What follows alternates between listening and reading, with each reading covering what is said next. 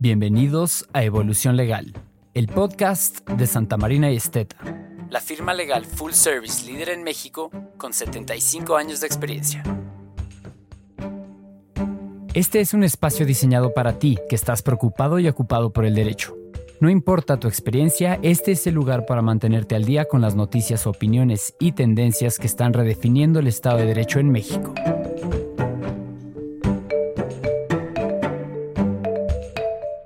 Tu dosis de información digerida para tu evolución legal. Te invitamos a ser parte de la conversación.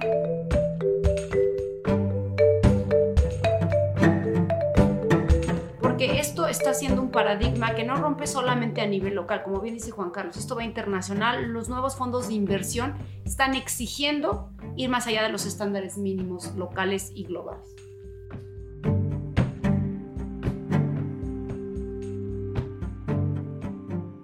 Bienvenidos a un nuevo episodio de Evolución Legal, el podcast de nuestro despacho Santa Marina y Estel. Nuevamente estamos en presencia del tema ASG, ESG en inglés, con nuestras queridas Claudia y Norma. ¿Cómo están? Muy bien, gracias Juan Carlos. Hola Juan Carlos, muy bien, gracias. ¿Cómo están todos?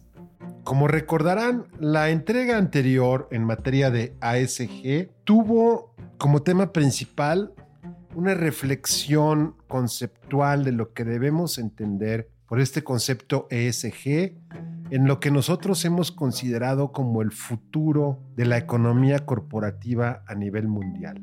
Cómo a través de la empresa, con independencia de agendas políticas locales de los gobiernos, se puede lograr bienestar en estos tres componentes alrededor de la empresa en los distintos grupos de interés que confluyen en las actividades empresariales. En este sentido, en esta siguiente entrega en la materia, quisiéramos elaborar un poco más acerca del rol del asesor legal, el rol del abogado interno en aquellas empresas que cuente con un departamento legal y desde luego, como es nuestro caso, el abogado externo, el asesor legal externo de la empresa. Una primera reflexión al respecto, Clau, ¿cómo podemos los abogados apoyar a nuestros clientes en este acercamiento al mundo ASG? Gracias, Juan Carlos. Pues como comentamos en el episodio anterior, si bien es un concepto de negocios, desde luego hay atrás muchísimo trabajo legal. Nuestra labor como abogados tiene varios frentes. Yo empezaría por ser un poco los guardianes de los compromisos que se están asumiendo, pedirle a nuestros clientes que sean realistas, que sean objetivos, que no asuman compromisos que no pueden cumplir. Pero además yo empezaría también por lo básico, ¿no? Y es que el mínimo es el cumplimiento de las obligaciones que ya tienen por ley. Entonces, lo primero que tendríamos que hacer es ya sea auditar junto con ellos o de que ellos auditen de alguna manera el cumplimiento de sus obligaciones legales, que ese es el mínimo, ese es el piso. Y de ahí partir para implementar mejores prácticas, asumir compromisos este, más ambiciosos, el establecimiento de políticas internas, de cláusulas en sus contratos con su cadena de suministro que les permita de alguna manera subir a la cadena de suministro a este cambio de paradigma. Porque al final del día, como hemos venido comentando, esto es algo que el mercado ha venido impulsando más allá que las legislaciones. Y entonces es el mismo mercado y son las mismas empresas las que lo han impulsado y las que le han dado el peso que actualmente tiene. Sí, complementando esto que dice eh, Claudia, es muy importante identificar en cada empresa de qué sector estamos hablando, para ver el mínimo indispensable que deben cumplir en materia de responsabilidad social corporativa. No es lo mismo si hablamos de una empresa energética, por ejemplo, que tiene que tener un plan muy agresivo en tema social, en tema de involucramiento de las comunidades, de programas de gestión social, plan de gestión social que se sigue paulatinamente y anualmente tenemos que rendir, por ejemplo, un, reporte ante las autoridades que una empresa de tecnología. Primero identificar el mínimo legal de acuerdo al sector de que se trate y de ahí, como bien dice Claudia, vamos a ir fijando los nuevos niveles de cumplimiento. Y para eso también es muy importante saber cuál es la posición del Consejo de Administración. Sí, porque al final del día, por ser un tema de cada una de las empresas, se requiere de un compromiso interno que se asuma a los niveles más altos. Entonces, si el Consejo de Administración no está de acuerdo o no quiere impulsar esto, realmente no va a suceder. Entonces tendremos que empezar por el compromiso a los niveles más altos de liderazgo para que permee hacia abajo a la estrategia de negocios. Otra cosa muy importante es que todos los planes, los proyectos, las políticas en materia de ESG realmente tienen que diferenciarse de la responsabilidad social corporativa para hacer algo que esté inmerso en el plan de negocios de la empresa. Vamos, vamos haciendo esto un poquito más concreto y voy, voy tomando algunas de las ideas que ustedes van generando en esta, en esta plática, en este diálogo. Hablan ustedes de la administración de la empresa y del órgano de administración que es el consejo. Y claramente estamos de acuerdo en que a partir del propio consejo es que deben generarse las políticas que den cumplimiento a estos requisitos, a estos lineamientos. Pero yo diría, para ser congruentes, y ya anticipábamos en la entrega anterior, que lo que hemos hecho nosotros como despacho es buscar congruencia subiéndonos nosotros en primer término a la báscula para, insisto, valga la expresión, ponernos en forma o empezar a mejorar en materia ASG y lo mismo podríamos aplicar al propio Consejo. ¿Y a qué me refiero? Estos conceptos de diversidad, equidad e inclusión que deben aplicarse al interior de la empresa deberían probablemente comenzar por aplicarse en la conformación y la integración de los propios consejos de administración y los comités que interactúan al interior de la empresa. ¿Cuál es su reflexión al respecto? Concuerdo completamente contigo, Juan Carlos. Desde luego que los criterios ASG son muy amplios, el factor S, ¿no? la, la, parte social, o sea, no puede entenderse sin considerar diversidad, equidad e inclusión, desde luego bienestar de las personas. Y un factor muy importante para lograr esto es que los consejos sean diversos, porque al final del día la diversidad enriquece muchísimo las discusiones aporta distintas perspectivas. Incluso ya en algunos, en algunos casos está regulado ¿no? el requisito de tener cierta diversidad en los consejos de administración a nivel gobierno, eh, la, la, paridad de género, por ejemplo. Bueno, desde luego la diversidad va mucho más allá del género, pero sí creo que es algo que tenemos que buscar activamente. Vamos a tener una entrega específicamente donde profundicemos aspectos de EI pero al referirse ustedes al órgano de administración de las empresas, no quise dejar de hacer esta pequeña pausa para indicar que en nuestra opinión, a partir de la integración misma del órgano de administración, deben empezar a aplicarse estos conceptos. Hablando del tema de asesoría del abogado externo, bueno, el tema ASG es tan amplio y tan vasto que toma o toca aspectos medioambientales, de impacto ambiental, de impacto social o comunitario, temas de propiedad intelectual, propiedad industrial, temas laborales, temas de gobernanza corporativa para los corporativistas, temas de cadenas de suministro, ya lo decías Claudia, los contratos de distribución, de suministro, de proveeduría de bienes y de servicios, temas de protección de datos, ¿verdad? Temas de derechos humanos, temas litigiosos.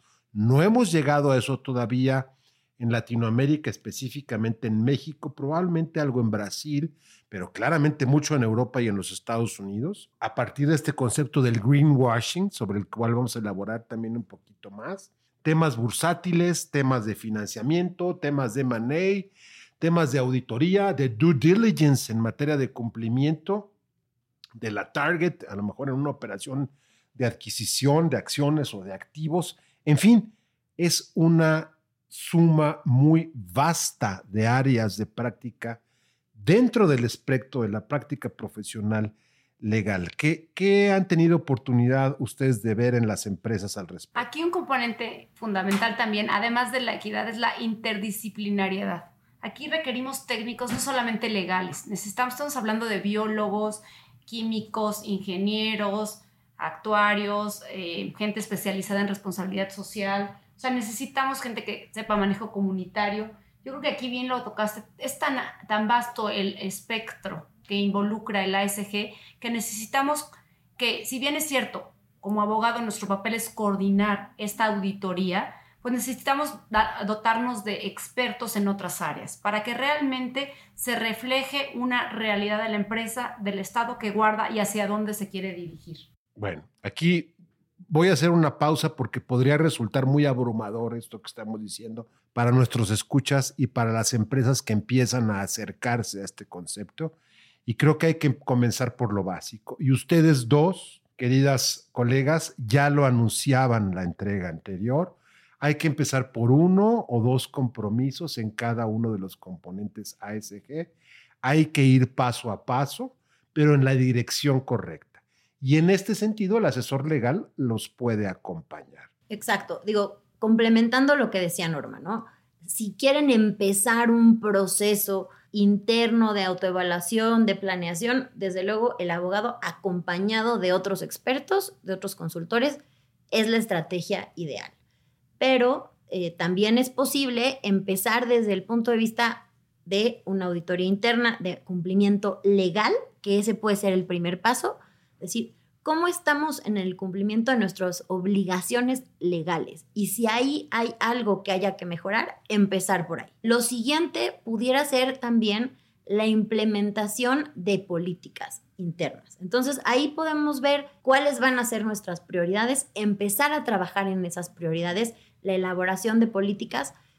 No, no nos vayamos muy lejos. Hace algunos años las políticas anticorrupción no era algo tan común y justamente fue el mercado y fueron las empresas, principalmente las empresas transnacionales, que empezaron con esta ola de tener una política anticorrupción, de tener cláusulas anticorrupción en todos sus contratos para obligar a sus contrapartes a apegarse a esto también.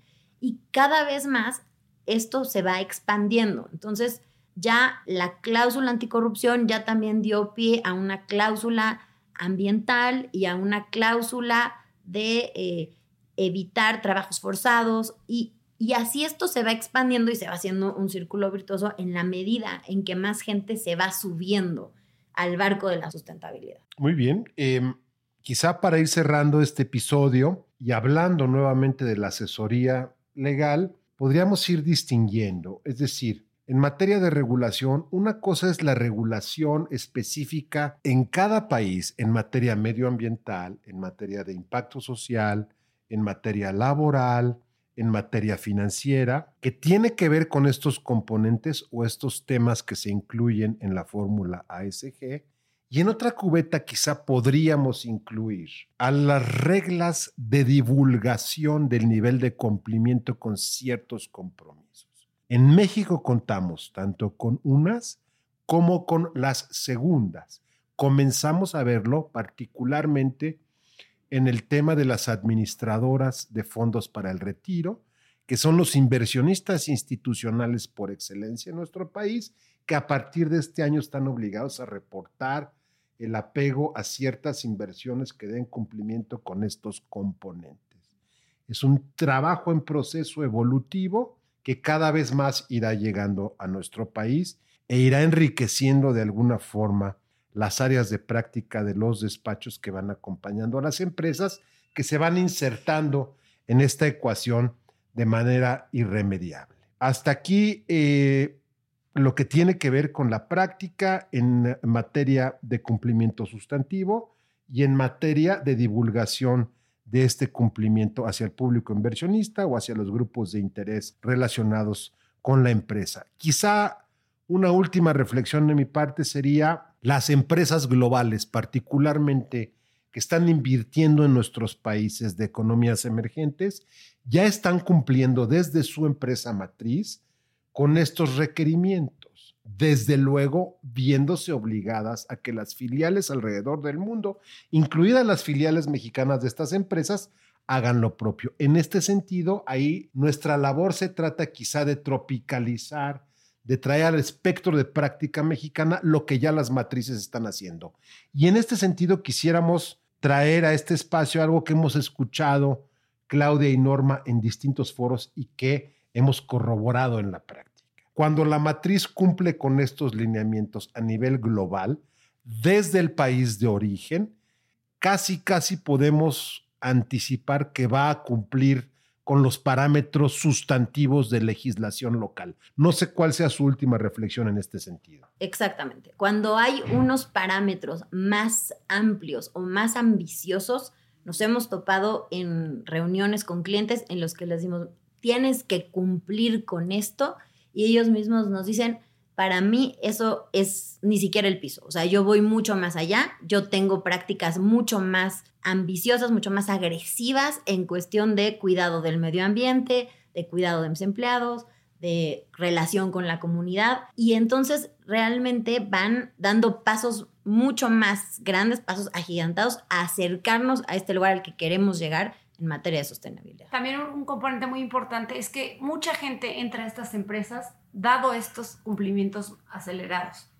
Muchos de los empleados se sienten atraídos por las empresas que están cumpliendo en materia social, ambiental, de responsabilidad corporativa y quieren ser parte de este cambio. Yo creo que esto también es muy importante, como en la entrega anterior los comentaba Claudia, para atraer talento, talento nuevo, comprometido con el cumplimiento de los objetivos. Y aunque pudiera a veces parecer un contrasentido, también consumidores. El consumidor responsable cada vez más está dispuesto a analizar a quién le está consumiendo y qué prácticas tiene la empresa a la que le está consumiendo. Incluso hay veces que puede valorar esto en casos de diferencias de precio, desde luego no necesariamente sustanciales, pero sí se vuelve un factor en la decisión de compra.